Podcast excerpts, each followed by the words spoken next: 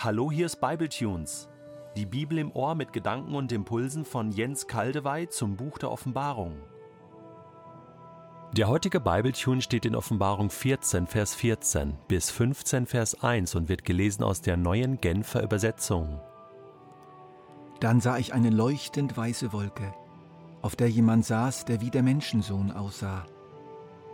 Er trug eine goldene Krone auf dem Kopf und hielt eine scharfe Sichel in der Hand.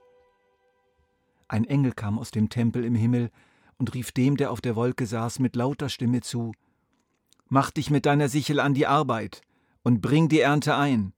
Die Zeit dafür ist gekommen, die Erde ist reif für die Ernte. Da ließ der, der auf der Wolke saß, seine Sichel über die Erde gleiten, und die Erde wurde abgeerntet. Nun kam aus dem Tempel im Himmel ein anderer Engel, auch er hatte ein Erntewerkzeug bei sich, ein scharfes Winzermesser. Und ein weiterer Engel kam vom Altar her, es war der Engel, dem das Feuer unterstellt war. Mit lauter Stimme rief er dem, der das Winzermesser in der Hand hielt, zu Mach dich mit deinem scharfen Winzermesser an die Arbeit und ernte die Trauben vom Weinberg der Erde, sie sind reif. Da ließ der Engel sein Messer durch den Weinberg der Erde fahren und erntete ihn ab. Die Früchte warf er in eine riesige Weinpresse außerhalb der Stadt, die Weinpresse von Gottes furchtbarem Zorn. Als die Trauben gekeltert wurden, schoss ein Strom von Blut aus der Presse, der den Pferden bis an die Zügel reichte und 1600 Stadien, circa 300 Kilometer weit, floss. Daraufhin sah ich am Himmel von neuem etwas Außergewöhnliches und Bedeutungsvolles. Es war eine furchterregende Erscheinung, sieben Engel, deren Auftrag es war, die sieben letzten Plagen über die Erde hereinbrechen zu lassen. Erst wenn diese Plagen vorüber sind, ist das Gericht, das Gott in seinem furchtbaren Zorn über die Erde verhängt hat, zum Abschluss gekommen. Hier wird uns ein Fenster geöffnet, das klar eine Zukunft zeigt, in der wir uns noch nicht befinden. Das letzte irdische Gericht Gottes wird in Bildern geschildert der Zorn des Lammes. Was wir hier hören, bezieht sich auf die Erde, und zwar offensichtlich auf die ganze Erde, auf den ganzen Globus. Ich greife einige Sätze heraus. Die Erde ist reif für die Ernte. Die Erde wurde abgeerntet.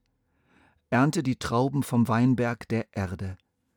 Da ließ der Engel sein Messer durch den Weinberg der Erde fahren. Viermal wird so gesprochen von der Erde, ein verstärkender Hinweis auf ein Gericht, das nun wirklich weltweit stattfindet. Vier ist die Zahl der ganzen Erde. Hier ist es für eine Umkehr bereits zu spät.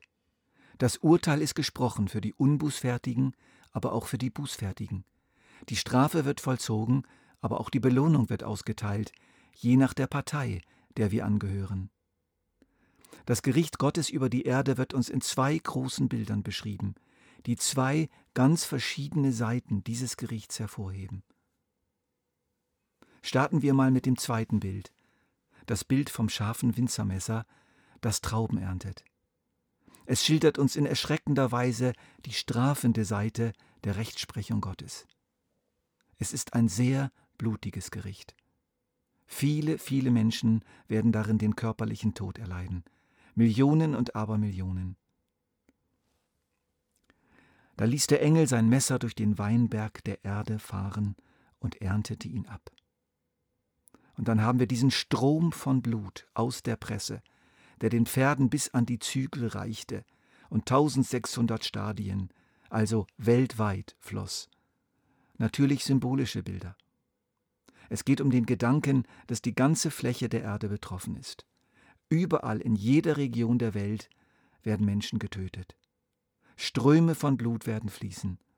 Das macht das Bild vom Blut aus der Presse, das den Pferden bis an die Zügel reicht, deutlich. Sie schwimmen sozusagen im Blut. Diese Seite des Gerichts wird bald in den sogenannten Zornesschalengerichten entfaltet werden. Die werden ja hier schon sichtbar in Kapitel 15.1. Es ist keine leichte Botschaft. Wie gerne machen wir Gott nett. Aber die Offenbarung spricht nun mal vom Zorn des Lammes. Hören wir mal genau hin. Es ist der Zorn des Lammes. Wer hier tiefer gehen und weiterdenken möchte, ist eingeladen, meinen ausführlichen zweiteiligen Vortrag über die Gewalttätigkeit Gottes zu hören. Ihr findet ihn, wenn ihr bei Google eingebt, der gewalttätige Gott Teil 1, der gewalttätige Gott Teil 2. Ich glaube, das kann euch helfen, diese heikle Angelegenheit besser zu verstehen. Es ist ein Vortrag, der aus langem theologischem Ringen und viel Gebet geboren wurde. Die andere Seite des Gerichts. Das Bild einer Sichel, die Getreide aberntet. Jesus selbst führt diese Sichel. Er ist sich nicht zu schade, selbst Hand anzulegen. Zu kostbar ist ihm der Weizen. Hier müssen wir mit Dankbarkeit und Staunen einige Parallelstellen hören, die exakt dieses Gericht mit anderen Worten beschreiben. Jesus erzählt das Gleichnis vom Unkraut im Weizen, das ein Feind in den Weizen gesät hatte.